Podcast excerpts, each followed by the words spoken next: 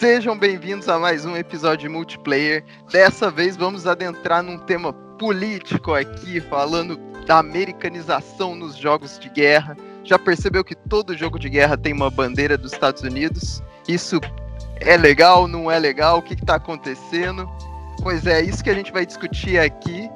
Eu sou Pedro e durante muito tempo achei que os jogos estavam preparando a gente para uma terceira guerra. E aí, rapaziada, bem-vindos aí ao multiplayer. Meu nome é Lucas e eu não curto FPS. Meu nome é Marcelo e eu resolvo meus problemas entrando numa caixa de papelão. Meu nome é Leonardo e não gosto do monopólio do tio Sam. É isso aí, chamamos hoje Marcelo. Marcelo, você quer dizer um pouco sobre você? Cara, eu sou metido na política e eu comecei a jogar Metal Gear e eu vi um monte de coisa de política da União Soviética, dos Estados Unidos, e aí eu aceitei o convite aí para falar sobre isso, é, levando em conta aí a, a, fantasia que tem no jogo, mas também os elementos políticos, né? Na verdade, a minha pretensão aqui é pregar o comunismo e converter mentes aí pra luta do proletariado internacional. Certo? Isso aí, esse episódio é um grande, uma grande lição de consciência de classe, ou não, né? Vai depender da gente aqui. Eu acho que é ou não. É.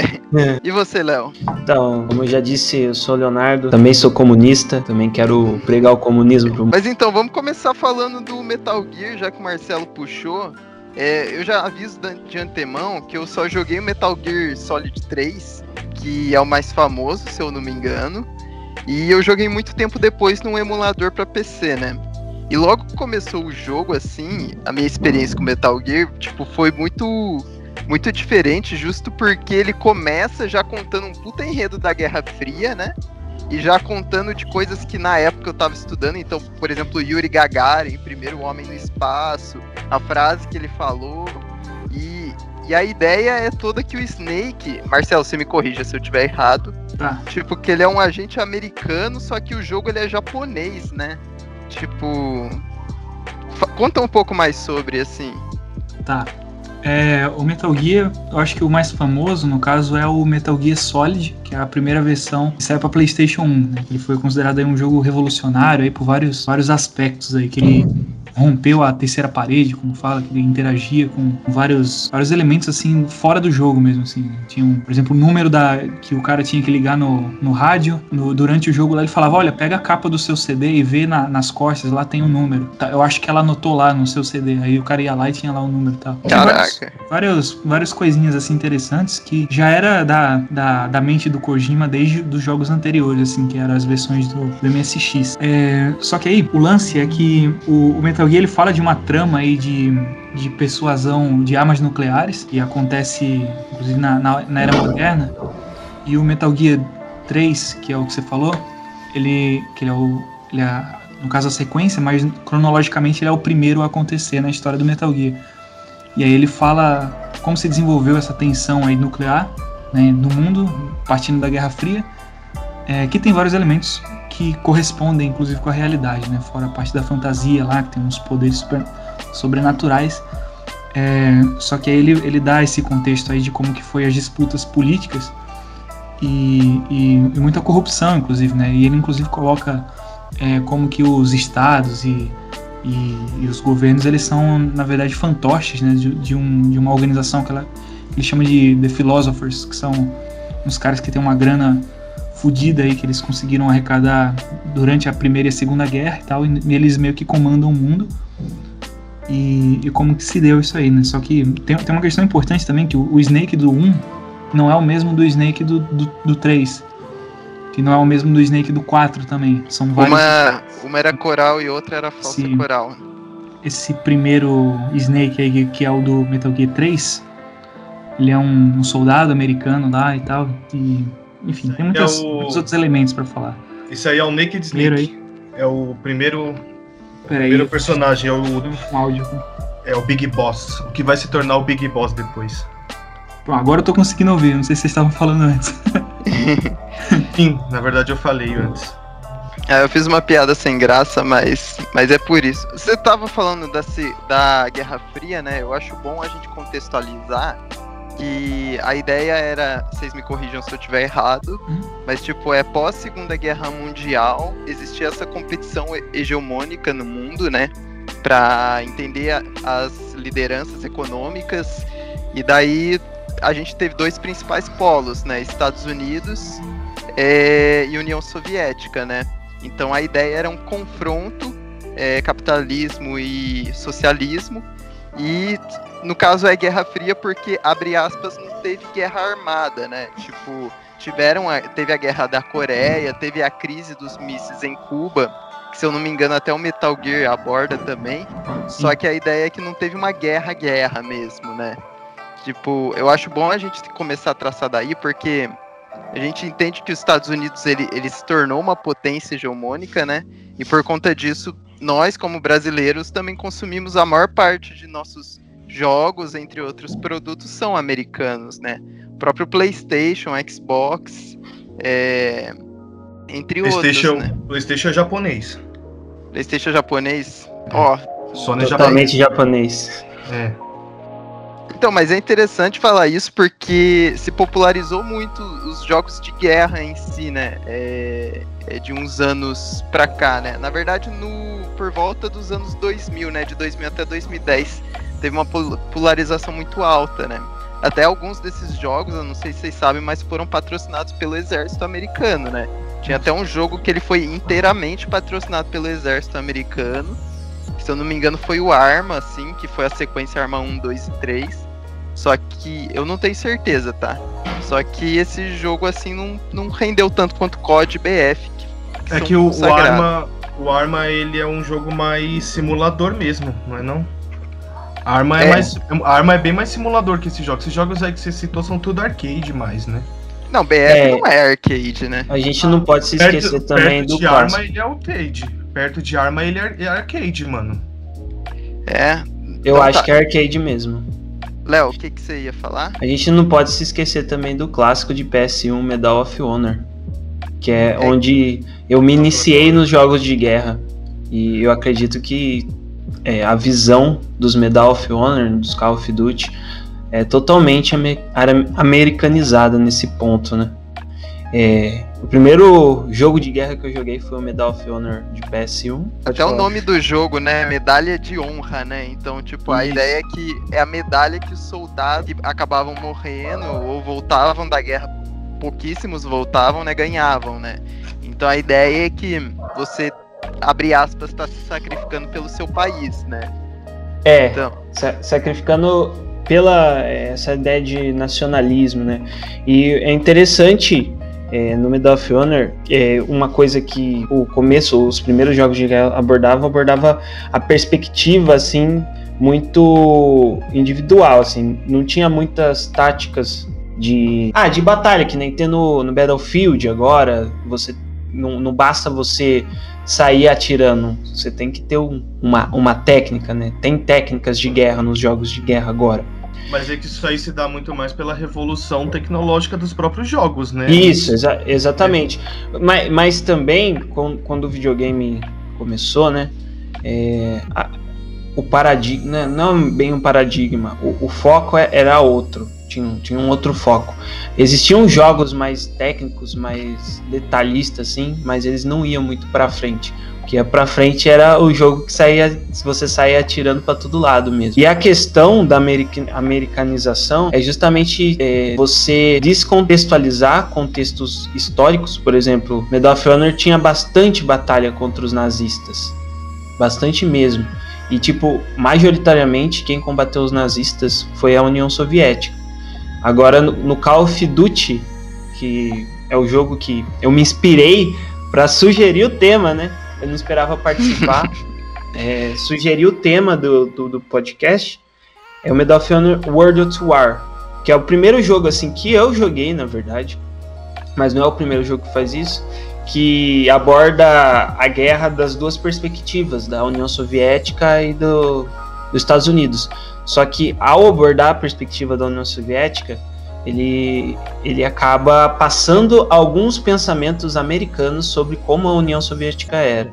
E aí que surgiu a ideia do, do, do, podcast, na verdade. Não, isso é muito interessante, até porque hoje em dia, né, até os BF5, BF1, que são mais atuais, assim, você acaba jogando com, com os nazistas em determinados pontos, né? E esses, mas esses jogos, esses jogos mais novos aí, eles já abandonaram, vamos dizer assim, a história que era por trás faz um tempo já. Hoje em dia os caras só se focam no multiplayer e, e é isso. É. História fica por ser algo secundário. Na verdade, eu não sei vocês, mas o que eu percebo é que hoje em dia ninguém mais joga esses jogos pela história. Tipo, você vai falar, ah, você jogou a história do COD, aí todo mundo dá risada da tua cara. Então, o Mano, COD. Que história, velho, que história. o COD ele sempre foi mais puxado, né? Porque a ideia é eventos de ação frenética e tudo mais. E esse último, né, que ele é justo da Guerra Fria, né, o COD Cold War, ele, ele tenta focar muito em investigação, é, quanto à União Soviética, quanto à Coreia. É, é... Eu não joguei, vocês já jogaram? Não, não joguei. Eu, eu já vi vídeos, né? Porque ultimamente gastar com games está muito caro. É, mas eu já vi vídeos assim, inclusive tem umas cenas bem pesadas nesse jogo. Mas tem um jogo assim que se preocupa bastante com a história e inclusive ele dá detalhes muito específicos sobre as armas, que é o acho que é o Battlefield 1, se eu não me engano agora, que ele explica, tipo, a questão a história das armas, o, o todo o contexto que, que, que reuniu ali é, a, a força científica, né, para desenvolver as armas de guerra, que é na guerra que, que tudo que, que tudo que influencia nosso mundo agora, né, se originou na guerra, o computador, a, a própria exploração espacial veio, é. veio, desse período, tudo desse período. Eu acho que é importante ressaltar que não é por causa da guerra, mas é no é. período da guerra, né? Tipo, a ideia não é que, que guerras Exaltar a guerra, não, não. É, não é por, porque assim, até o BF nos últimos ele faz muito bem isso, que é tipo mostrar um outro lado da guerra, né? Que as pessoas quando morrem morrem, né? E outra, né? É. É, em uma guerra, as pessoas estão lutando, mas não por causa delas, mas por causas que a nação que elas pertencem é, estão sugerindo, né? Isso dá uma discussão bem legal, até porque. É. Essa é uma tá, das né? questões centrais do Metal Gear, inclusive, né? O, o Snake, o Solid Snake do 1, ele entra nessa, nessa, nesse questionamento, né? Que ele começa a missão e aí a missão dele é descobrir se está sendo desenvolvido Metal Gear e tal, né? Pra, até para neutralizar e tal. Só que no decorrer da missão ele descobre que o próprio coronel que estava comandando a missão e a Foxhound, que ele fazia parte, é, era um grupo que estava, inclusive, com interesses é, obscuros ali. E ele começa a questionar: por que, que eu estou fazendo aqui? Tal. Então, no, decorrer dos Metal Gear, ele vai começando a questionar é, que os soldados, assim, eles não devem ser meras ferramentas do Estado, né? E aí no 2, ele já aparece como um ativista, como um, um, um membro de uma ONG, junto com o Otacon, que é o, o cientista que acompanha ele, no, que, que, ele conhece no, no, Metal Gear 1. Ele vira um ativista contra Metal Gears. E aí vem Cara. o 3, vem o 3, que é o que é um contando a história do passado, e no Metal Gear 4 volta o Solid Snake, que aí ele ele tá efetivamente combatendo os Metal Gears lá mais avançados até na nos contextos africanos lá e tal. Então tem todo esse esse contexto aí de que é, inclusive o jogo mostra isso que como as, as forças produtivas elas terminaram sendo giradas para fazer coisas de guerra. Uma das coisas é que avançou muito num projeto Genoma que o, que o Metal Gear fala lá. Que foi um avanço muito que, é fantasioso, né? Ele não existiu na vida real, mas, é, mas existiu pesquisas é, genéticas envolvendo armas químicas, por exemplo, envolvendo é, potencial de vírus que fizesse mutação. Essas, essas pesquisas elas aconteceram, né? Não que o coronavírus seja uma dessas, né? Não querendo criar conspiração, mas esses estudos eles existiram e foi no contexto da Guerra Fria, sabe? E no, e no contexto de tentar fazer persuasão, né? Não necessariamente explodir coisas, mas o fato de você poder, né, falar, olha, eu tenho bombas nucleares aqui. Crise dos mísseis foi isso, né? Ó, temos mísseis em Cuba aqui. A gente não tem interesse necessariamente em explodir eles, mas a gente tem, tá ligado?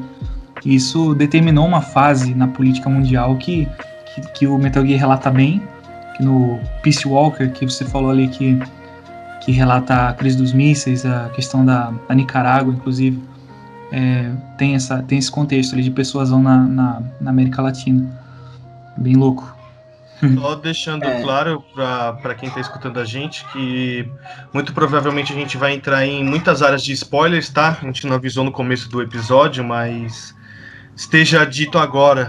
spoiler alert. É, spoiler alert. O próprio Solid Snake, o, o Solid Snake e o Liquid Snake são, são armas biológicas criadas através. É, são clones do próprio Naked Snake, né? Que é o nosso Big Boss. Isso. Nossa, você sol... acabou de soltar o maior spoiler do Metal Gear, não foi não? Por isso que eu avisei que ia ter spoilers.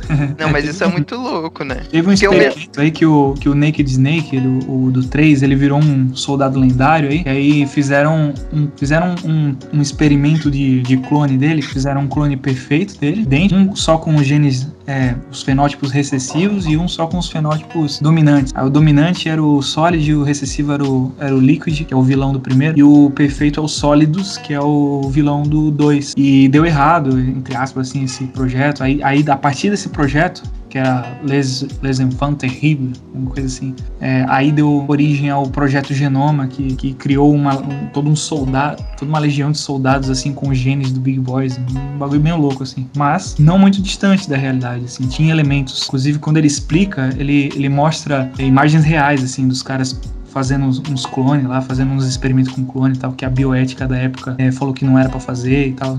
Teve essa discussão realmente, né? Bem legal. Cara, cara eu é... acho que o Kojima é muito gênio para criar história, cara. Eu acho esse cara, assim, assim, ele é fora de série, na moral. Uhum.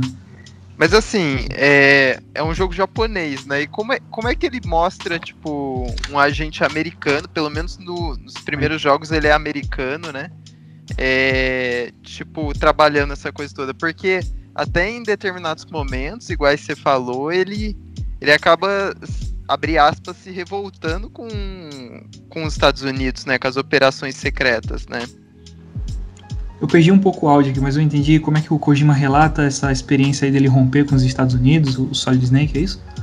Isso. Todo mundo cortou o áudio quando não, eu falei? Não, foi só aqui que eu tô com mau contato, né? Não, não. Ah. Ah, tá. É, mas foi isso, tipo, é, é isso. Ah, ele, ele, conta, assim, que ele não tem aquele romantismo, assim, dos Estados Unidos. Ele, inclusive, ele, ele faz, eu acho que até ele faz uma sátira, assim, porque no, no 3 tem essa questão do que o, que o Big Boys, ele a, o chefão assim do, do 3 é a The Boss, que é a que a mestre ensinou várias coisas pro Snake do 3. E, e a The Boys, ela tinha um lance lá de ser uma verdadeira patriota e tal, que ela tinha esse negócio do patriotismo, né? O tema central assim do 3 é servir os Estados Unidos. Né? E o 3 acaba com o Snake batendo continência, a The Boys falando que ela era verdadeira patriota e tal. Quando e aí o, o, o não é o mesmo assim, mas dá uma lambança aí, mas o vilão do primeiro, que é o, o Liquid Snake, tem o, o Liquid Snake lá, ele tá. Ele sequestrou uma base lá para pegar os restos mortais do, do, do Big Boys. Só que é outro Big Boys, e, e enfim, eu não vou contar essa parte aí, mas é, a questão é que o Big Boys, ele, ele é o vilão do, dos primeiros Metal Gear, sabe? Porque ele criou, ele, ele, criou uma base lá dos militares que não tinha pátria. Os Heaven. E aí ele, ah. tava, ele tinha inclusive um Metal Gear lá, ele tinha uma, um, um, Metal Gear lá pra pessoa de é, nuclearmente, né? E o Solid Snake derrota o Big Boys, que é o, que é o outro Snake, no, no primeiro jogo do Metal Gear. Então, ele, ele conta essa, essa trajetória aí de, ah, tem que ser um patriota e tal, e o Snake falando, não, eu não vou ser patriota, eu, vou, eu não vou ser um, uma ferramenta tal do, do, do, governo e tal, porque o governo tem os interesses deles mesmos e tal. E aí ele faz uma crítica, inclusive, a, a, aos donos do dinheiro, né, que são os filósofos e tal. Mas também Kojima tem uma tirada que ele fala do lado soviético no 3, que o, o que acontece ali na União Soviética no 3, né, no, no no, no, Metal Gear 3. E tem o, é o período já depois do Stalin, né? Na época era o Gorbachev, né? Que comandava no, no enredo do Metal Gear. Só que tem uma, fra, uma fração radical lá que quer transformar a, a União Soviética como a, a, grande mãe Rússia de novo. Só que é fazendo através do dinheiro desses filósofos aí que, que ficaram ricos com a Segunda Guerra Mundial. Então ele mostra, é, ele não mostra assim o lado proletário assim da, da União Soviética, inclusive o lado proletário que derrotou o, o Hitler, né? Que tem, tem essa discussão, né? Se foi o Stalin ou se foi o Exército Vermelho que derrotou o nazismo. E foi o Exército Vermelho, né? O Stalin foi um é. péssimo general, né, na verdade. É uma coisa que aborda no, no jogo que eu tava falando. Depois eu queria falar um pouco sobre isso. Uhum. Vocês só podem. Vou, só vou encerrar é, essa podem... parte aqui do, do, tudo bem, tudo do Kojima, bem. que ele, ele, ele retrata numa visão japonesa o que, que é esse patriotismo imbecil dos Estados Unidos, mas também ele mostra toda a, a corrupção, né, que virou a União Soviética nessa época. E coloca como se, tipo, os dois fossem equivalentes, assim, no sentido de, de, de ser bloco mesquinho, corrupto, tá ligado? Que fazia acordo entre si. E era realmente isso, sabe? Ele não tinha essa visão romântica, assim, de um lado nem de outro, não. E eu achei muito legal como ele relatou essa parte. Legal, eu queria que vocês falassem um pouquinho, você falou do, do Exército Vermelho e do Stalin. Eu, eu, eu, sou, eu, tô, eu sou um pouco noob nessa, nessa referência. Vocês podem explicar um pouco? E o Léo já entra falando do jogo, discutir um pouco disso. Quem começa? Ah, o Léo pode falar. Ah, o, o lance do, do Exército Vermelho, é, a diferença, assim, do Exército Vermelho para Na verdade, durante muito tempo na, na, maior parte da União Soviética não tem muitas dif, diferenças, assim, abruptas. É, a questão que a gente abordou na, na questão de nacionalidade, do, do patriotismo, de abordar uma, uma figura nacional forte que muitos países da época tinham, quase maioria na guerra, né? Que é essa questão de você defender a nação, você morrer pela nação. Até uma coisa engraçada, né? Essa questão do Metal Gear. Eu nem, eu nem sei muito sobre Metal Gear, mas tem a questão aí que o Marcelo falou do Philosophers, né? Na verdade, é, toda, todo mito de nação, né? Porque as pessoas vão para a guerra acreditando nesse mito de nação, que estão defendendo a pátria, mas elas estão defendendo o, o interesse da, da classe dominante ali do país, né? Que no Metal Gear pode ser, pelo que entendi, uma analogia com esses tais philosophers. Né? Na União Soviética tinha um exército vermelho, que era o exército de, de trabalhadores, né?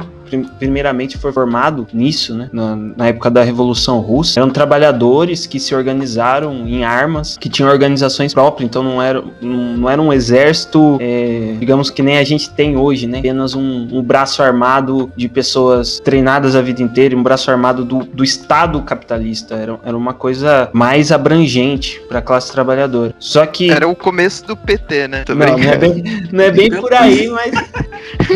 a, a, a, questão é que, com o decorrer do, do tempo, principalmente a partir da época do Stalin, é, foi se desmontando várias coisas na União Soviética. A União Soviética, o nome já diz, né? É União das, é, das Repúblicas Socialistas Soviéticas, acho que é isso, né? URSS. E ela era dividida em, em vários conselhos chamados soviets, né? Inclusive, o Exército Vermelho era uma parte da, da sociedade era composta pelo, pelos trabalhadores. E o Exército da, Vermelho, é, na minha opinião, é um dos maiores exércitos da história da humanidade, porque na época da, da Revolução Russa mesmo, os caras. É, os caras. Os caras e mulheres. Eu acredito que é o exército da Segunda Guerra mais teve mulheres. E isso não é muito contado, inclusive nos jogos. Nos jogos não se aborda é, a, a, participação das mulheres na, na União Soviética. Inclusive, no, 5, então... no Battlefield 5 tem campanha que você joga com as mulheres, se eu não me engano. Acho que o Pedro você jogou, não jogou, Pedro? Eu joguei, só que você joga com as mulheres, só que não é no lado soviético. Ah, é... deixa quieto. É, então. Em qualquer lado você joga com mulheres no Battlefield 5, então. Tem um livro da. Eu não vou saber pronunciar o nome dela, mas é, é, é sobre só essa questão de relatos de mulheres na Segunda Guerra. Mas enfim. Mas, assim, deixa eu tirar uma dúvida, é que você tá falando, tipo. Mas o Exército Vermelho ele era, ele era separado, Não. Isso que, tá. É, é, na verdade, Marcelo, deixa só, só, pra, só, só, só pra eu concluir, é, o nome da, da mulher é Svetlana Alexevich. E o nome do livro é A Guerra Não Tem Rosto de Mulher. E é, é uma das coisas que apresenta a, a, a americanização dos jogos de guerra, né? Porque quando retrata a União Soviética, não se retrata as mulheres e elas tiveram uma participação muito, mas muito importante, porque o um dos recordes de, de tira mesmo, tira alvo de morte de nazistas foi feito por uma mulher. E tipo, não ter nenhuma campanha que aborda isso é muito estranho. No jogo que eu tô falando, que é o Call of Duty World of Call of Duty World at War. Ele, ele aborda a história do jogo. Tem, são duas histórias paralelas entre a União Soviética e os Estados Unidos. No, no momento mais crucial da guerra, que da União Soviética foi a, a derrota lá em, em acho que era Berlim, do derrota dos nazistas, que marcou o fim da guerra que é que tem aquela imagem bem icônica do, de um soldado soviético colocando uma bandeira da União Soviética. Tem, tem essa parte. Não era Stalingrado? Não, Stalingrado é, é, é uma batalha antes. É uma batalha antes. É, no, ah. é no fim no fim da guerra mesmo. Esse, esse Call of Duty ele termina com o fim da. E do outro lado tem a invasão lá do, do, palha, do palácio no Japão, lá do, pelos Estados Unidos. Em nenhum momento aparece uma mulher no jogo. Não é que não tenham jogos que, que façam essa abordagem, mas tem. É, a grande maioria não, não faz, entendeu? E é uma coisa que tá fora de contexto histórico totalmente. É, então, tipo, Pode, você quer continuar, Léo? Não, só para terminar, a diferenciação do Exército Vermelho é, é, é, exatamente isso daí. Ele era uma coisa mais abrangente. A União Soviética começou como uma coisa é, mais abrangente, no caso. Por isso que chama União Soviética. No, no Soviets se participava grande parcela do, da população dos trabalhadores, né? A Revolução Russa começou com o protesto de mulheres. E é, é uma das coisas que denota a americanização. Não é só isso mas também tinha o, o, o negócio do, do, patriotismo exacerbado, da mãe Rússia. É, tinha tudo isso que começou, né?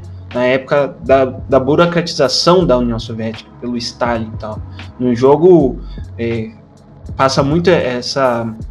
Não se tinha uma ideia, por exemplo, que a União Soviética é, pelo menos no jogo que eu tô falando, e nos jogos que se retratam, não se tinha uma ideia do comunismo, entendeu?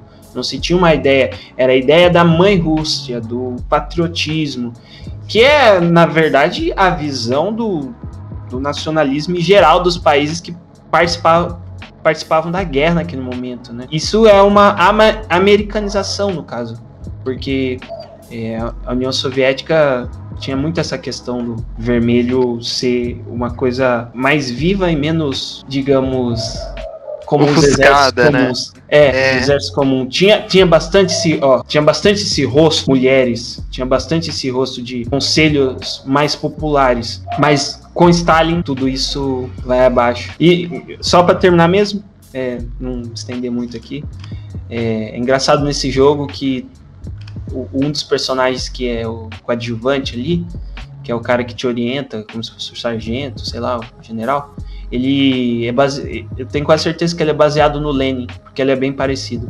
Depois vocês derem uma. Ele é careca, bigodudo?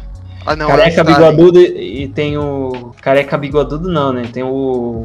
Cavanhaque do. Aquele... Ah, bem, Marcelo, quer complementar? Só fazendo uma, um cálculo aqui na, na calculadora. O, no contexto ali da Revolução Russa, que ela, ela teve algumas partes, né? Ela não, não foi exatamente uma revolução é, bolchevique no começo, foi, a Revolução Bolchevique foi em 1917, né, que, que se considera, mas nesse pro, processo aí da Revolução Russa, onde teve a guerra, a guerra civil, onde vários, várias forças ali estavam disputando, inclusive o, a, o Exército Vermelho, né? Mas tinha o Exército Branco, o Exército Verde, o Exército Negro também. Os da... Power Rangers, né? É, tinha, é. Tinha, tinha, e tinha vários países de fora também que estavam intervindo nessa luta, né? Foi uma, foi uma guerra bem implacável, assim. E e nesse contexto, né, o, o Leon Trotsky, ele tinha sido preso duas vezes, eu acho, antes já. Mas assim que ele que ele sai muito novo, já ele assume a presidência de um dos principais soviets, que é o Soviet de Petrogrado. E nesse contexto aí ele se torna o, o responsável, né, o criador, né, o fundador mesmo do Exército Vermelho. Então ele começa a, a estruturar é, o que seria o Exército Vermelho é, a partir dos moldes ali do Partido Bolchevique, né, quando ele já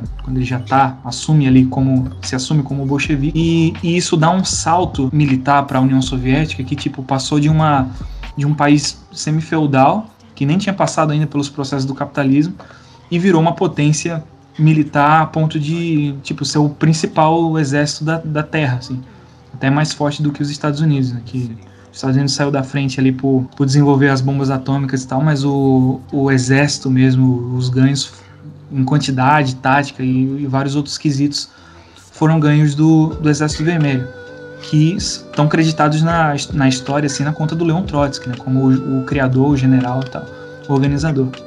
por que, que ele se desloca, por que, que o Exército Vermelho se desloca do Stalin? Porque a partir do, do exílio, do, da, da, morte do Lenin, né, e, e, e, que o Stalin começou a fazer todo aquele processo de, de burocratização e de, de emparelhamento mesmo, assassinar, perseguir e exilar, e o Trotsky também foi exilado e assassinado no México a mando do Stalin, é, o Stalin ele começou a, a deteriorar, assim, a, tipo, a desviar totalmente o, a União Soviética mesmo do, do que era em seu princípio. E, inclusive, ele começou a perseguir e matar os oficiais nomeados pelo Trotsky, né? não só o Trotsky, mas todos, o, todos os. Caramba! É, e isso fez com que mudasse um pouco a natureza do. mudasse completamente, né? Na verdade, a, a natureza da União Soviética. Porém, o Exército Vermelho ele tinha uma, uma, uma rocha sólida. Só que aí tem um, um ganho do, do, do Exército Vermelho, que foi inclusive o que fez o Exército Vermelho vencer os nazistas que era o sentimento de, de classe que existe, que foi criado e foi mantido na, na União no, no, no Exército Vermelho. Então tem vários filmes soviéticos, mesmo da época do, do Stalin, que apesar dele tentar mostrar ali que o, que o Trotsky não participou do processo, que o Stalin era endeusando o Stalin, mas ainda assim mostra que o que moveu mesmo essa vitória aí da, do Exército Vermelho sobre o nazismo foi o sentimento de classe. Inclusive, mas esses filmes vieram para o Ocidente aqui? Você pode citar? Ah, eu, eu precisaria pegar a lista, não, eu não sei. É uma coisa que não é retratada nos jogos também. Não, não é. O sentimento é de classe, assim, na, não. Não é. É o porque jogo de assim, guerra ele mostra a pátria, assim. Inclusive, o, é, é uma coisa importante para falar aí desse sentimento de nacionalismo, que o, o Stalin, ele nessa época aí que ele estava deturpando tudo, ele, ele abriu um monte de campanha de propaganda. Você vê aí, pôster soviético, aí coloca assim o astronauta como se fosse um super-herói, o proletário como se fosse um super-herói e tal.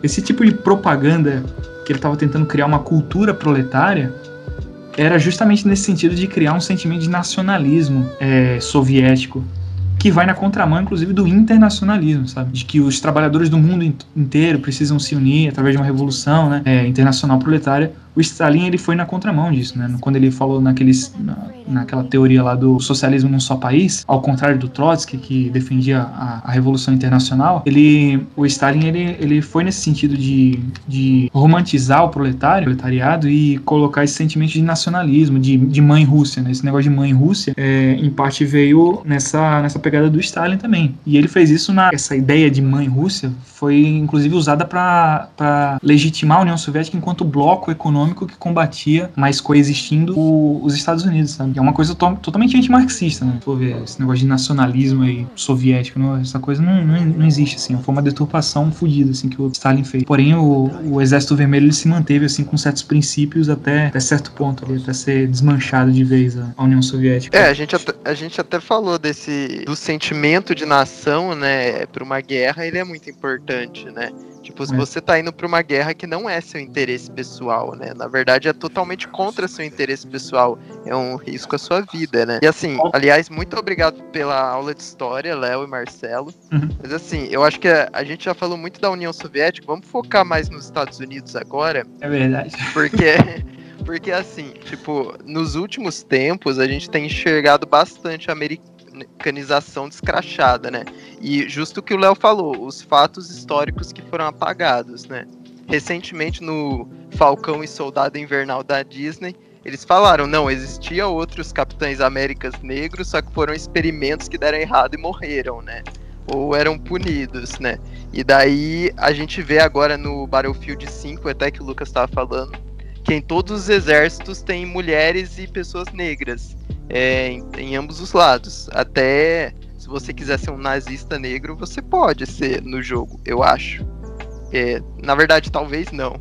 Agora falando, mas o lance é que a gente precisa explorar isso, porque nós, como brasileiros, como latino-americanos, a gente tem uma cultura muito importada dos Estados Unidos, né?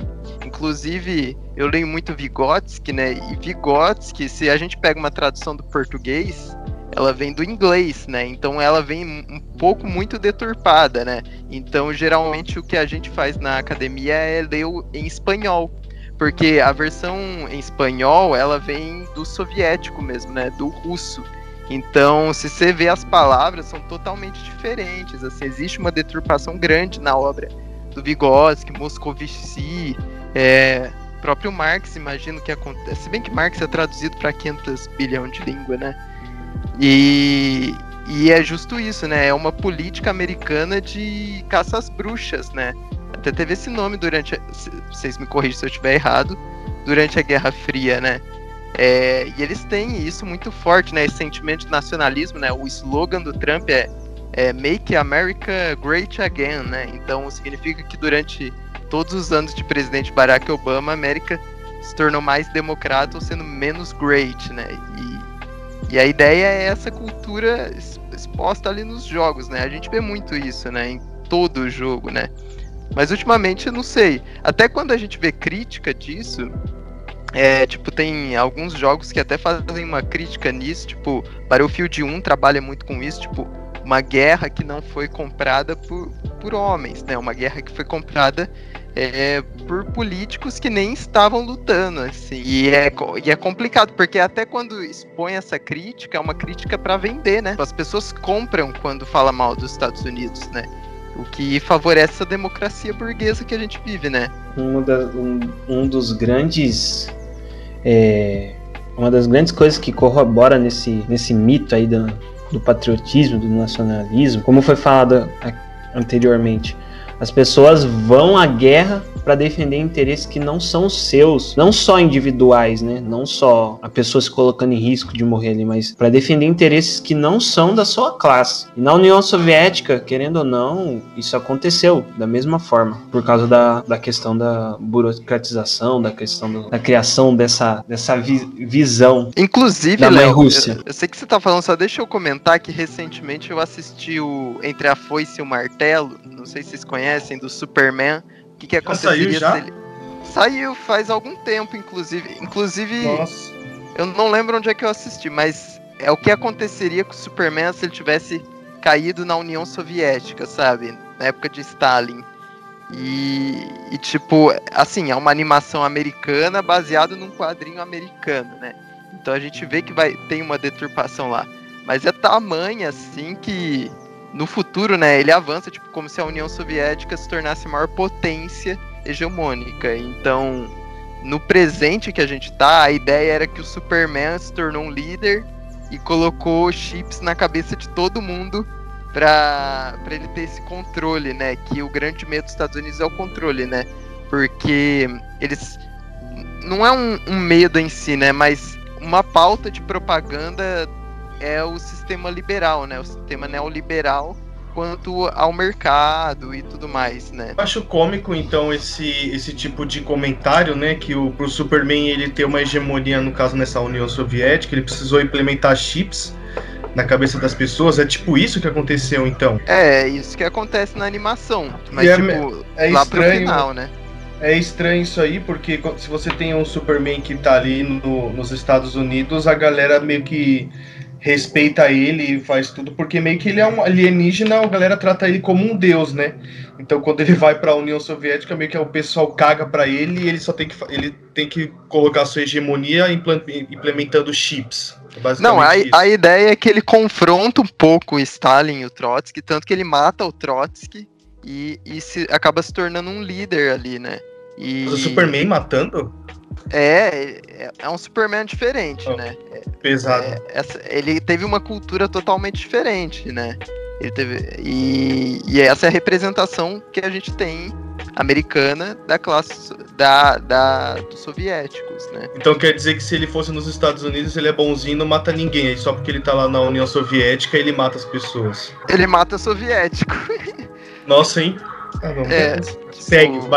segue o baile. É, essa questão aí é, é bastante evidente nesse, nesse desenho do desenho nesse nessa nova versão aí do, do, Superman. Eu cheguei a ver, eu tive vontade de assistir, só que eu não achei para baixar ainda. Mas dando segmento aí na questão do, dos jogos, abordar os jogos de uma tipo você falou, vamos focar mais nos Estados Unidos. Eu acho que tudo, tudo que a gente consome, é, tudo, tudo que a gente pensa, tudo, tudo que em relação à tecnologia também, tudo vem dos Estados Unidos. ou de alguma forma a, a ideia central assim foi girada para lá. Inclusive na, na, até na parte da programação, na parte a, a, não se programa em outro idioma, tipo sem ser o inglês, entendeu? É muito difícil isso acontecer. Assim como nossa moeda gira em torno do, da moeda americana. E essa, essa centralidade na cultura, essa centralidade no modo de vida, né? Eles gostam muito de quando, quando fala da, da Guerra Fria, quando nos jogos mesmo tem um Call of Duty que, que trata disso, que não era não era a questão dos dois países estarem em guerra, era a questão do, dos, dos modos de vida estarem em guerra, a questão de, do contraste dos modos de vida estar em guerra. E o que a gente vê na União Soviética não é não é questão de se lutar pelo internacionalismo do comunismo, como o Marcelo falou, o inter, internacionalismo do socialismo, né, da revolução, porque por definição comunismo ele já é um, uma sociedade, o comunismo, como Marx definia, a partir do socialismo científico, ele já é uma sociedade internacional. Então não existe comunismo onde duas classes coexistem no mundo. O comunismo é uma sociedade sem classes. Mas a revolução mesmo, que, que aconteceu na Rússia, apesar de estar explodindo várias revoluções no mundo, a ideia principal ali, com a burocratização stalinista e com o fim, é, com a degeneração das, dos organismos que se desenvolveram na União Soviética, era estabelecer o socialismo no seu país. Tanto é que tem, inclusive eu acho que seria legal se tivessem jogos que abordassem isso. Tem a Guerra Civil Espanhola. Tem o, não sei se vocês sabem, mas um dos grandes escritores do século passado, escritor de distopias e de analogias, que o nome dele não era George Orwell, era o nome fictício dele, né, o nome artístico. O nome dele, se não me engano, era Eric alguma coisa. E ele participou. O quê? Isso. O ele quê? Cara, é. eu não sabia que o nome dele não era George Orwell. Agora o nome do George é, é Eric? Meu, meu é. mundo caiu. É, não sei se é Eric, mas não é o nome dele. É um pseudônimo. E ele participou da Guerra Civil Espanhola. Muitas pessoas acham, pressupõem, principalmente o pessoal da, da, da direita, né? Que os livros dele eram livros para criticar o comunismo, criticar o socialismo. Mas não, na verdade, o livro do George Orwell, ele parte muito da crítica a governos totalitários. E o, o, o, comunismo, entre aspas, que se estabelecia na União Soviética, faz parte disso, principalmente o stalinismo. Ele era um crítico do stalinismo e ele era simpatizante do trotskismo, que era uma, é uma corrente totalmente anti-stalinista da época, né? Isso fica então, bem evidente no a revolução dos bichos, né? Sim, com certeza. Ah, os bichos se revol... revoltando contra os seres humanos, só que aí você vai vendo que os porcos eles vão meio que fazendo concessões aos seres humanos e até tem uma parte bem icônica no livro que tem uma galera espiando lá, né, o que, que eles estão conversando, tramando, e eles já não conseguem diferenciar quem é porco e quem é ser humano ali. Essa parte acho que é bem icônica, assim, e ilustra bem o que você tá conversando, né? É. Caramba! E, e eu concluir... não li o livro, eu só vi o filme e não tinha nada disso, então. Caralho, eu nem sabia que tinha um filme disso. Para concluir isso, essa questão de os Estados Unidos fala que é uma guerra entre dois modos de vida, falando que a União Soviética quer estabelecer o comunismo no mundo. Essa é a visão americana, União Soviética. De fato, a União Soviética era um, era um polo que era referência para todas as revoluções que aconteciam. Cuba, a China, ela, ela era uma, uma referência.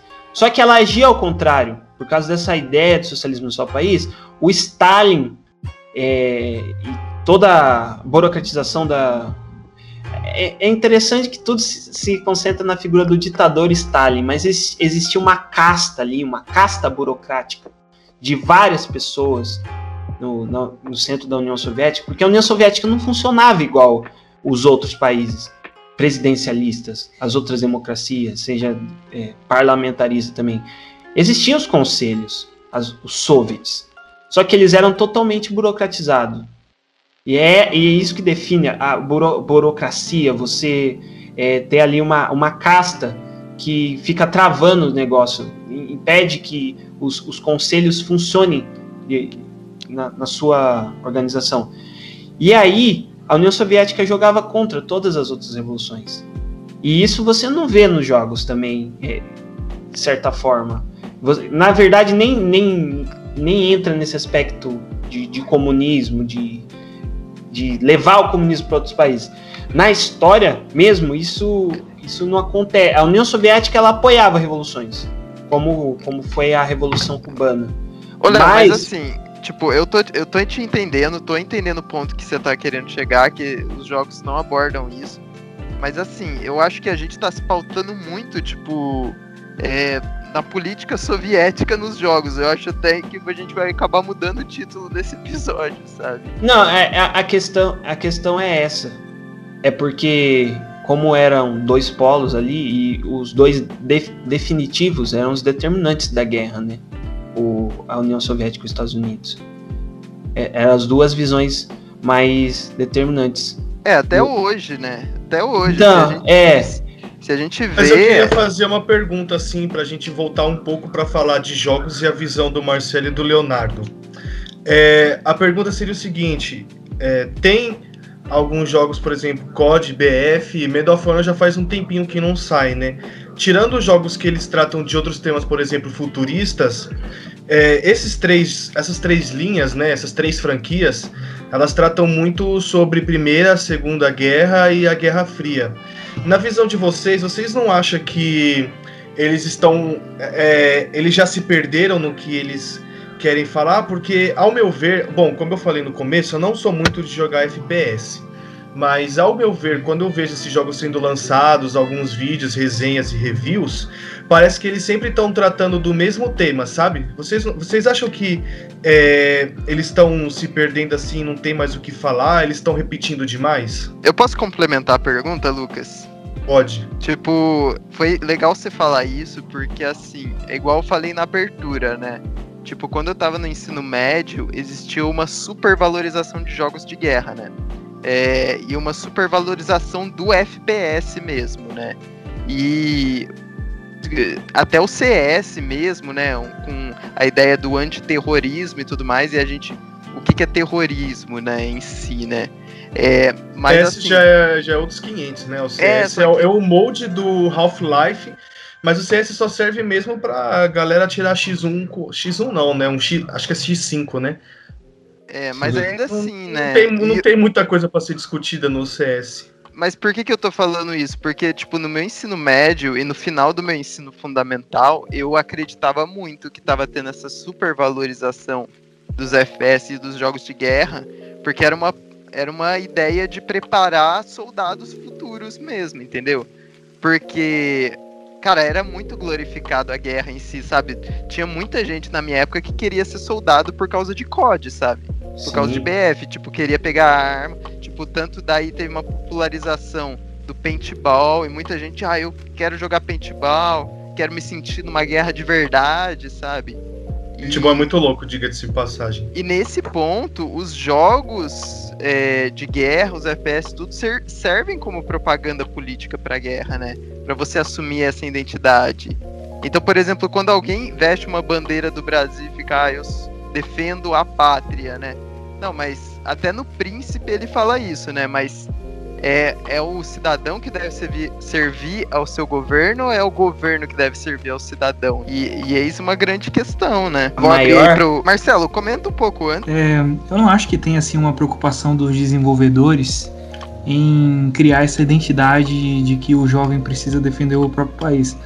Eu acho que é mais um se trata mais aí de um saudosismo do, de uma época de guerra, totalmente mercadológica aí, que faz você estar tá no meio de um, de um episódio histórico e tal. É, e aí perguntou, né, se, se eles não se perdem nisso, tal, é, nessa, nessa história, assim, do, pelo que eu entendi, né, do passado e tal. Eu acho que, é, pelo fato de ser um, um retrato, assim, de que te coloca em episódios históricos que já aconteceram, e levando em conta que não aconteceu e nem vai acontecer aí uma terceira guerra mundial, é, é, fica como se fosse assim, ah, olha, aconteceu isso e a gente tem aqui a, a uma simulação para que você sinta a adrenalina da batalha e tal, como é que foi. Mas eu não acho que seja um, uma cultura assim criada para formar novos soldados. Eu não, eu não acho que é, que é bem isso.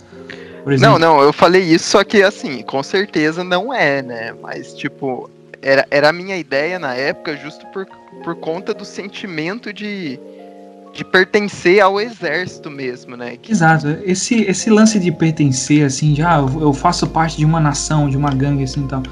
Isso vende.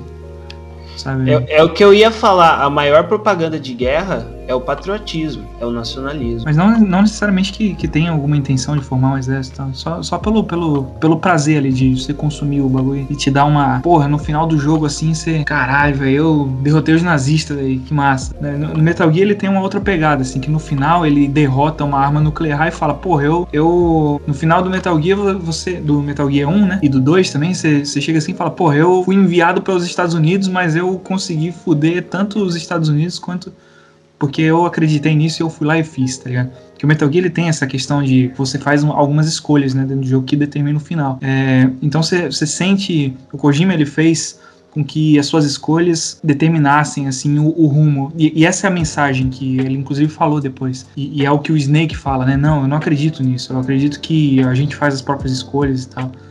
Então ele, ele colocou essa, esse sentimento. E esse sentimento vende, assim. Mas é um sentimento legal, assim, é um sentimento que vai na contramão, assim, do, do patriotismo é, dos Estados Unidos, assim. E é, foi até um pouco sarcástico, né, ele ter feito isso. Aí no final, tanto é que ele coloca que o, o Liquid Snake, ele é um vilão no começo, mas no, no 4, no Portable Ops e no, e no Phantom Pain e no Peace Walker, o, o Ocelot, que é o, que é um, um, cara que era da União Soviética, ele trabalha junto com o Big Boys. Só que no 1 o Ocelot é rival do Snake. Aí depois os dois estão juntos em outro contexto. Eu acho o nome desse cara muito foda. Revolver Ocelot? É o Shalashaka. É, ele é um personagem muito interessante, assim, é um dos meus preferidos, inclusive. Que ele, ele, é, ele é bem franco, assim. Ele é um filho da puta, assim, mas ele é bem franco no, no que ele acredita, assim. E ele trai a galera, ele mete bala mesmo, trai, atira nas costas. Mas ele é franco, assim, ele ele, ele tá acima do, do, de qualquer noção de patriotismo, de não sei o que. Ele fala da mãe Rússia várias vezes, mas é mais no sentido de voltar a fazer com que os soldados legendários sejam independentes dessa porra de governo e tal.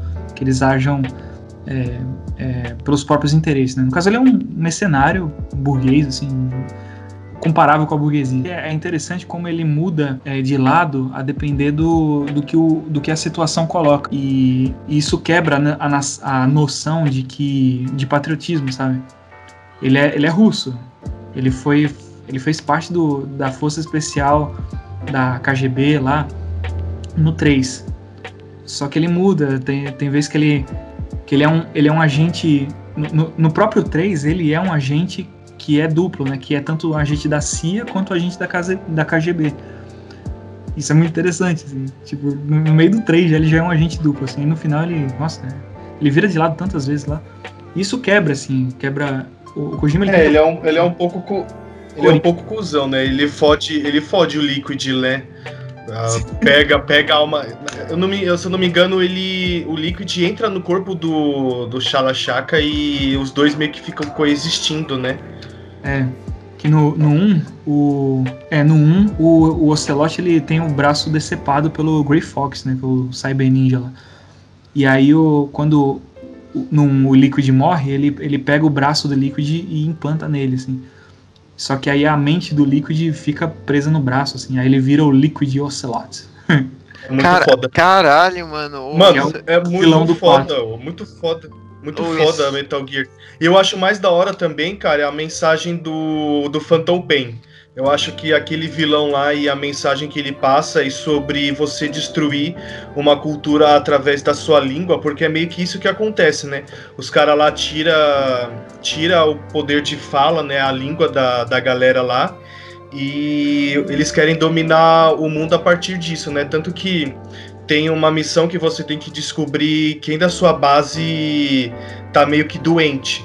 Aí você descobre isso fazendo um, uma, uma análise de quem fala uma certa língua. Aí todo mundo que fala aquela certa língua, você sabe que vai adoecer. Eu acho isso muito foda. Mano, o Kojima, caralho, o Kojima é muito gênio, mano. Meu Deus do céu. Caralho. Esses experimentos aí deram, deram origem ao Fox Die depois, que é exatamente o vírus que mata o, o Liquid no 1. Sabia disso? Ô, Marcelo, pessoal, caralho, mano, você é muito viciado.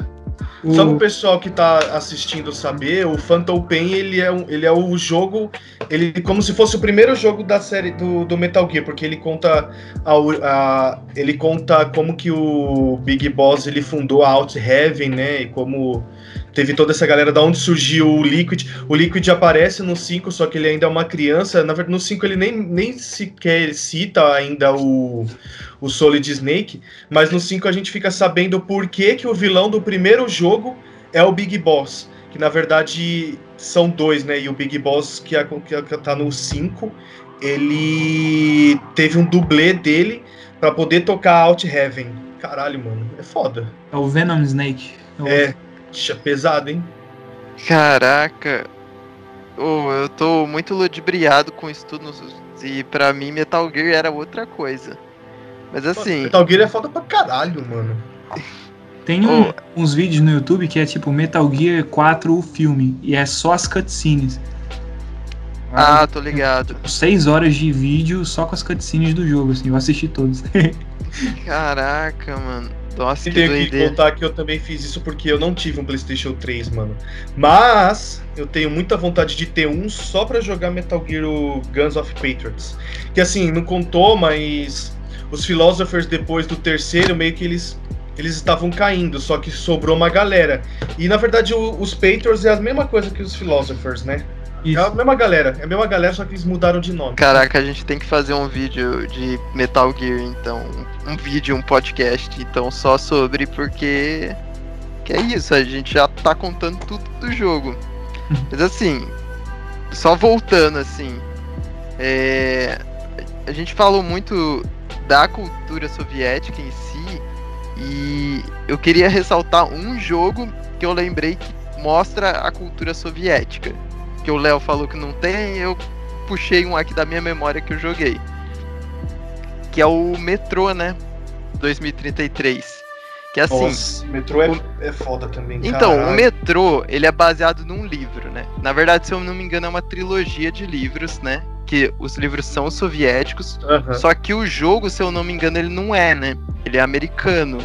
Pelo mas o menos... que, que você quer dizer com os, é, quem, os desenvolvedores, no caso? Sim.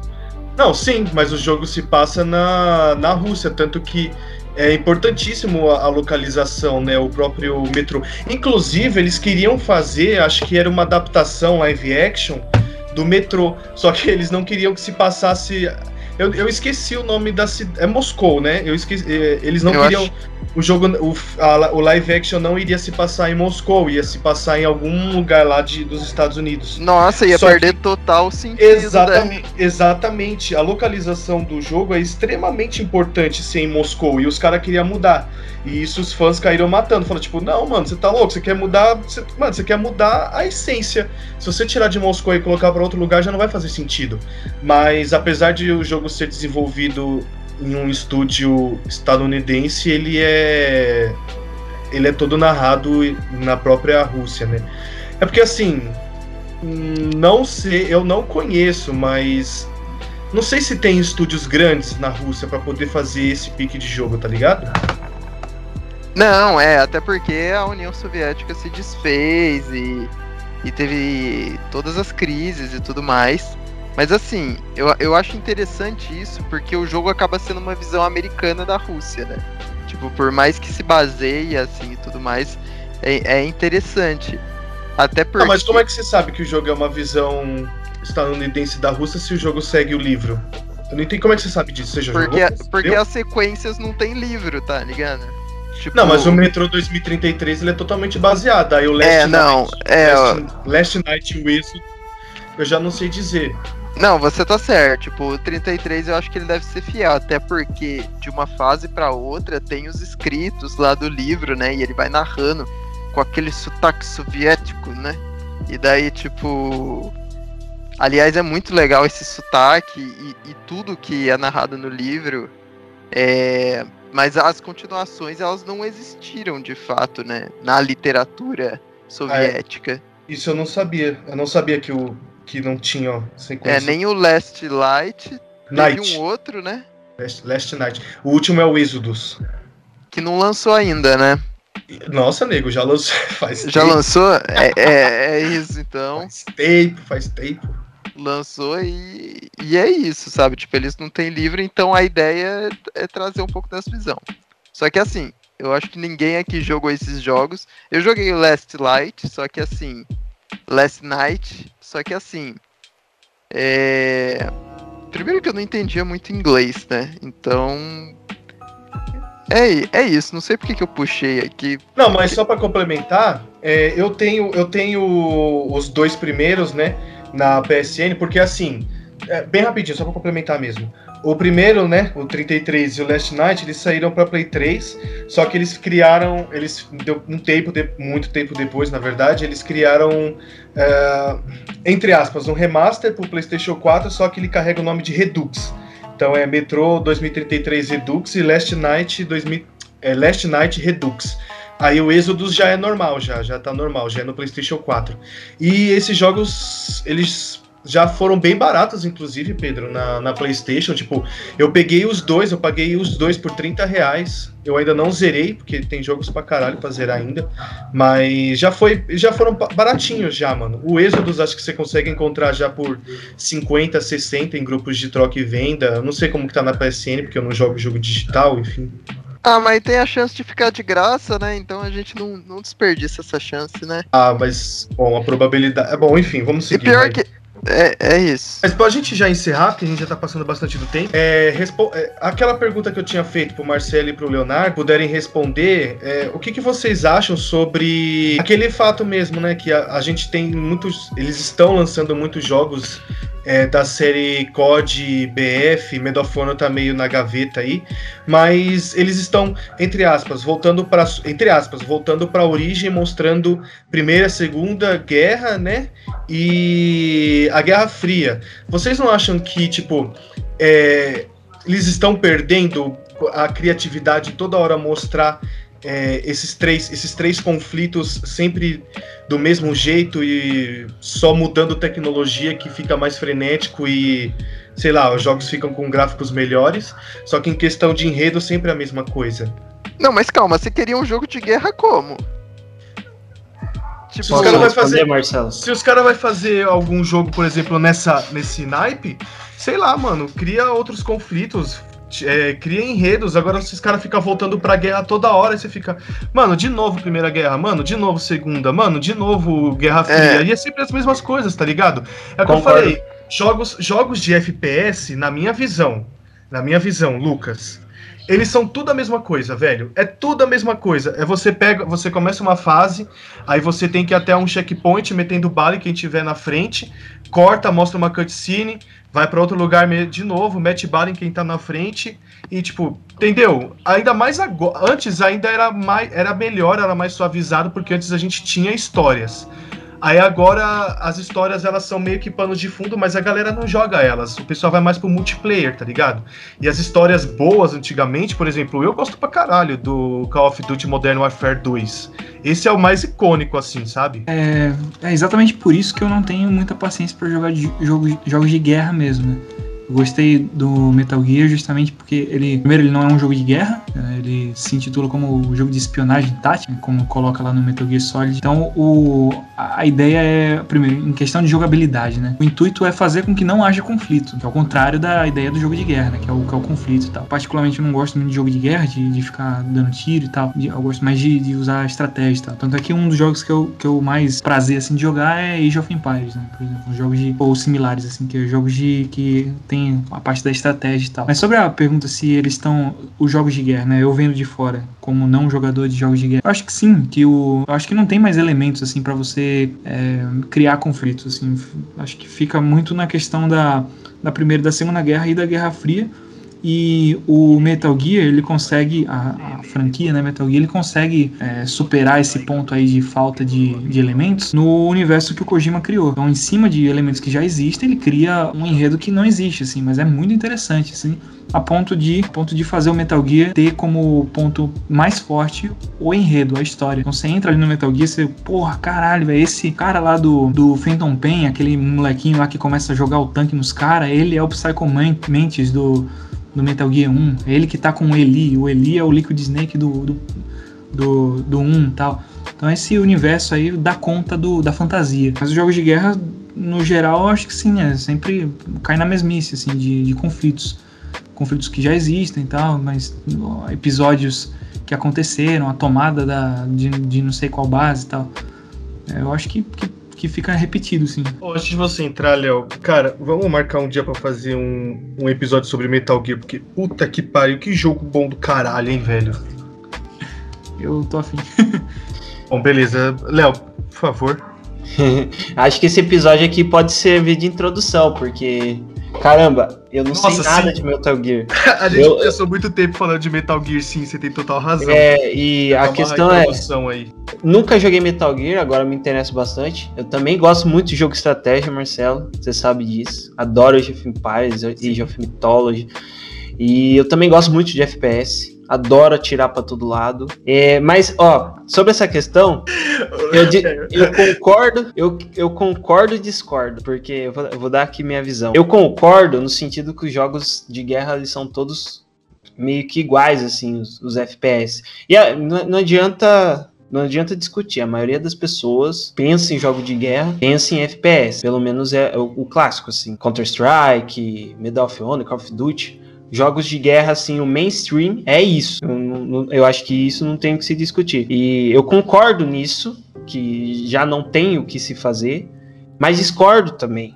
Porque assim como todas as outras formas de arte, e eu considero o videogame como uma forma de arte, não sei vocês, é uma forma de arte bem não é... só você, não só a gente, mas como a Academia de Artes inteira. Se não me engano, o videogame é a nona arte. Não, mas, mas tem gente que não, não considera. Ah, mas as pessoas, as pessoas estão erradas. estão errados. Oh, acho que vale um episódio sobre isso também, hein? É... Não, vale, não vale porque não tem discussão. tô zoando, tô zoando. É, vai, fala, fala, fala, isso pra CPI da, da Covid agora, que os caras estão por causa do todo o negacionismo com a cloroquina, estão tendo que chamar cientistas para discutir coisas sobre óbvias. a cloroquina. É, coisas óbvias. Não, tudo bem, você tá certo. Não, não Ô, Léo, vai, vai dá uma só pra concluir. Léo. Eu tava sendo ditador aqui. Só, só para concluir mesmo, como toda forma de arte, tem o mainstream, né, o que vende mais. E eu acredito que o mercado não é porque não é o que, né, não significa o que vende mais, é o que as pessoas gostam. Eu acho que o mercado retroalimenta isso daí. As pessoas eh, gostam, o mercado vê que vende mais, e o mercado incentiva mais as pessoas gostarem daquilo, e isso entra no ciclo vicioso. Por isso que eu concordo que dentro dessa perspectiva do que vende para o mercado, eles não têm mais o que falar. E aí vem a discordância também, ao mesmo tempo, tem muitos conflitos que não foram abordados. Dentro da Segunda Guerra, dentro da Primeira Guerra, tem muitos conflitos. Por exemplo, a própria Guerra Civil Russa, não vejo sendo abordado isso. É um contexto da Primeira Guerra que dá para abordar muitas coisas, se destrunchar ali a história da Rússia. Revolução Cubana. Não vejo nenhuma guerra você jogando como guerrilheiro do. Tendo Che Guevara ali, táticas de guerrilha na selva. Em algum, em algum jogo ele até, eles até abordam, que é no Black Ops, né? Call of Duty Black Ops, eles até abordam lá, você joga umas partes em Cuba, mas concordo que o conflito não tá ali, né? É só alguns é, lugares é. bem esporádicos. Um jogo que se aproxima bastante disso, mas não tanto, eu acredito que 5% disso, é um jogo que não tem os Estados Unidos, que chama Red Orchestra, The Battle of Stalingrad. Acho que é isso. Tem a Rússia, tem a Rússia e o, eh, a Rússia e os nazistas. E a primeira campanha é com os nazistas. Você não consegue jogar com a Rússia de primeira. Você tem que desbloquear. Depois que você termina a campanha dos nazistas, você consegue jogar com a Rússia. O jogo chama Battle of Stalingrad e você começa jogando com os nazistas. Isso eu acho legal. Muito legal, porque ele passa a imagem que os nazistas tinham do comunismo. O jogo começa falando mal do comunismo, metendo pau no comunismo, falando que o comunista tem que morrer mesmo. Aquilo ali, entendeu? E é um jogo que não é só atirar para todo lado. Você tem que trocar ali peças da arma, tem, tem, toda a questão de vento, tem toda a questão. Por exemplo, não sei, não sei se tem isso nos outros jogos, eu acredito que os mais novos têm. A, a bala, quando você atira, ela não vai reto, né? Porque se é físico, você consegue me ajudar com isso. Tudo que, tudo que, que, que você joga, assim, né? É, ele não, não vai em linha reta, porque tem, tem uma força horizontal, que é a força do, que, que é o disparo, né? Ação e reação, disparo do tiro, e tem a força da gravidade. Então, quando você atira, a bala, querendo ou não, por mais que a força, a velocidade horizontal seja muito maior que a velocidade vertical, ela, ela acaba fazendo uma parábola pequena. Nesse jogo você tem isso, isso é levado em consideração, a física do tiro é levado muito em consideração. Tanto é que você. É, é o efe... Em jogos que, mais recentes. Quiser... Em jogos mais recentes você tem isso. Por exemplo, nos CODs BFs você tem, mas não é tão evidente se você for pegar, por exemplo, um Sniper Elite, que aí já é bem mais pegada, é, né? Não, é, só que é. O, Sniper, o Sniper Elite tem essa ideia de ser isso, né? O Red Orchestra não ser tem mais ideia. Arcade, Sim, é.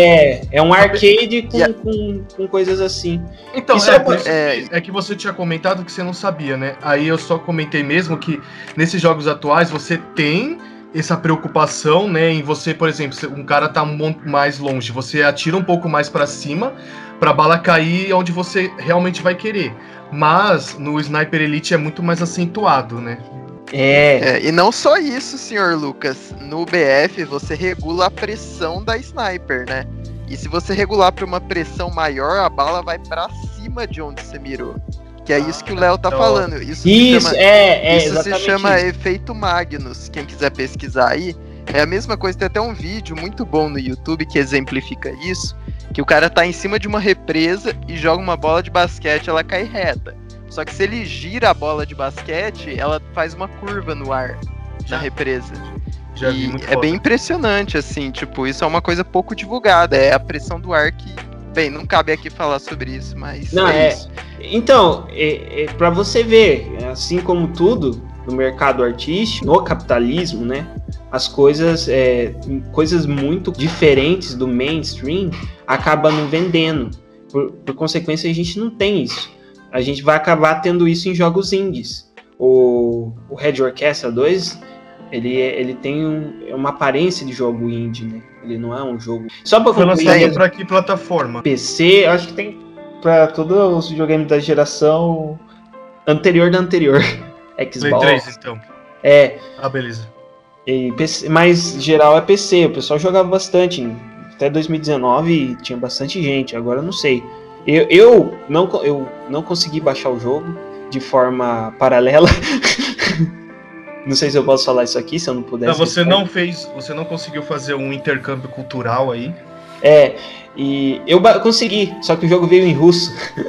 e não tinha como trocar. Será que e não aí... existe traduções na internet? Você baixa um patch e tem tradução para inglês, pelo menos? Tem, tem, mas é difícil de achar. Um jogo difícil de ser mas ele tá 30 reais. Mas assim, e... Saudoso, quem da época lembra da saudoso tribo dos games e Game Vício, onde você isso, ia lá e isso. baixava as tra... Ixi, nossa, Pesquisei já peguei tanta também. tradução lá. Ó, só pra concluir, mesmo, concluir mesmo. Pô, cara, a, tá bom. A gente falou de George Orwell aqui, o Eric, Blair, sei lá, eu nunca lembro o nome dele, mas era Eric mesmo. Hanamura. É, a gente foi, a gente falou dele, ele lutou na Guerra Civil Espanhola, cara. Guerra Civil Espanhola é uma coisa que dava para retratar e é uma coisa que a União Soviética agiu contra, entendeu? É daí é, que vem toda a crítica. lutou também, né? É, isso Picasso... eu já não sei. É, eu sei, ele lutou, aparece no filme lá. Assim como foi retratado a Guerra Civil Americana em vários jogos, inclusive tem um jogo do History Channel de guerra, que eles contrataram, o History Channel contratou desenvolvedores só para desenvolver um jogo com base histórica na Guerra Civil Americana. Daria para fazer isso com, com tudo, entendeu? Mas não vem. É. Lucas, quer deixar é, um último recado? É na, é, na verdade eu ia. É, bom, você já começou, pode terminar aí. Eu ia falar exatamente isso. É, então. bem, a, a, gente falou de muita coisa, a gente também deixou de falar de muita coisa, né? Tipo, tem as polêmicas aí com vários jogos. Que é um assunto muito grande, inclusive. É um assunto acho grande. que cabe. Eu acho que. Eu não sei. Eu vou jogar a ideia para vocês agora, mas eu acho que cabe colocar esse episódio como parte 1. E mais para frente, né? Quando. Mais para frente, a gente faz uma parte 2. O que, que vocês acham? Eu, eu, concordo com a ideia, o que, mas isso acho que a gente pode decidir em outro momento. Daí... Vai ser parte 1 ou parte 2, a gente pode ter que decidir agora, porque vai carregar o nome do episódio, né? Eu, ah, mas daí eu... você deixa só política americana nos jogos de guerra, e daí vai um parte 2 a gente coloca a parte 2, sabe? Igual The Last of Us, que não teve parte 1, só que teve parte 2. Você tá certo. Não, você tá Eu certo. ia sugerir vocês criarem tipo, uma playlist com, com isso como parte 1 e a gente também abordar os vários tipos de jogo de guerra que tem, né? Porque eu vim com o pensamento de da gente discutir FPS. Eu sei que eu- Tá, a gente faz um episódio só de FPS, então, algum dia que eu acho que vale. vale. Eu vou encerrar então, tudo bem? O Marcelo tá com fome também, coitado. Não, pode, pode encerrar. Bem, turma, então é isso. Teve muita coisa que a gente falou, muita coisa que a gente deixou de falar que a gente possivelmente pode tratar em outros episódios, numa sequência, quem sabe. Eu agradeço aqui o Marcelo e o Léo. Vocês querem é, falar do arroba de vocês, alguma rede pra seguir? Marcelo, você tem um podcast também? Não, tem o podcast da esquerda marxista, só que chama Podcast da Esquerda Marxista. É só o único podcast assim que eu, que eu indico, né? Eu não tenho um podcast pessoal e as minhas redes é só comunismo e Alice in Chains, versões mais tristes do que a convencional. Alice Não, Chains é foda. Alice Chains é foda. Eu escuto o Nutshell até hoje e choro. E você, Léo, quer comendar algum arroba aí, alguma coisa? E- Recomendado. Ah, a- assim, eu não sou uma, uma figura pública, eu não, eu não tenho nada relacionado assim, a games, alguma Mas você página. alguma- Mas, mas falando do Sintonia, né? Então, o, o do Sintonia meio que tá em stand-by, assim, mas se eu posso falar pra, pra vocês verem o nosso trabalho antigo. É, se vocês quiserem acessar lá, arroba do Sintonia no, no Instagram e no Facebook também, arroba do Sintonia. Não é arroba, né? Mas do sintonia.nl. Uhum. É. Marcelo, você também fica na descrição, pode deixar que a gente vai colocar lá na descrição. Isso aí. Marcelo, você também tava no Mindiai, né? Você tá lá ainda? Tô, eu tenho uma banda chamada Mind's Eye. Mind's Eye Band, tá no Spotify, Deezer, YouTube, Facebook, Orkut, etc. Então acessem arroba Mind's Eye Band. Tá no Instagram. Tem É tipo, tipo o olho da mente, assim, sabe? Exatamente. E eu tenho um trio de cordas também que chama Terra Cordes, né, tudo junto, que também tá no Facebook e no Instagram. Não estamos nas plataformas digitais de streaming. né, ainda não lançamos músicas autorais, mas a gente Ainda. é, ainda. A gente faz umas versões eruditas aí no, no, violon, no violoncelo, não. Se, nossa, se o Nicolas souber que eu chamei de violoncelo. no violino e no contrabaixo acústico, né? E eu no violão. E, e é instrumental, não tem vocal, então fica bem, bem legal. Nicolas, desculpa. Nicolas, É torço isso. pra que você assistiu o episódio até aqui. É isso. Eu ia falar violino, tá ligado? Aí eu falei violoncelo, aí, aí fudeu. Sem problemas. Eu não confundi. O multiplayer tem um tem Instagram, se o pessoal segue a gente lá, se puder, a- arroba multiplayer underline podcast. A gente posta lá os episódios que, que saem, né? Tem algumas perguntas, vocês podem mandar recados mesmo, sei lá. recomendar temas, É, né? recomendar, Esse pode- tema, inclusive, foi pode recomendado pelo Léo. É, então, é um tema que a gente achou legal, que o Léo recomendou e decidimos fazer um episódio. Então, se tiver um tema, também manda lá pra gente. É isso aí, pode, pode criticar, pode elogiar. Às vezes eles te chamam pra participar. É, né? Porque, bom, enfim, É isso. é isso aí, pessoal. Valeu! Valeu, rapaziada. Até o próximo episódio aí.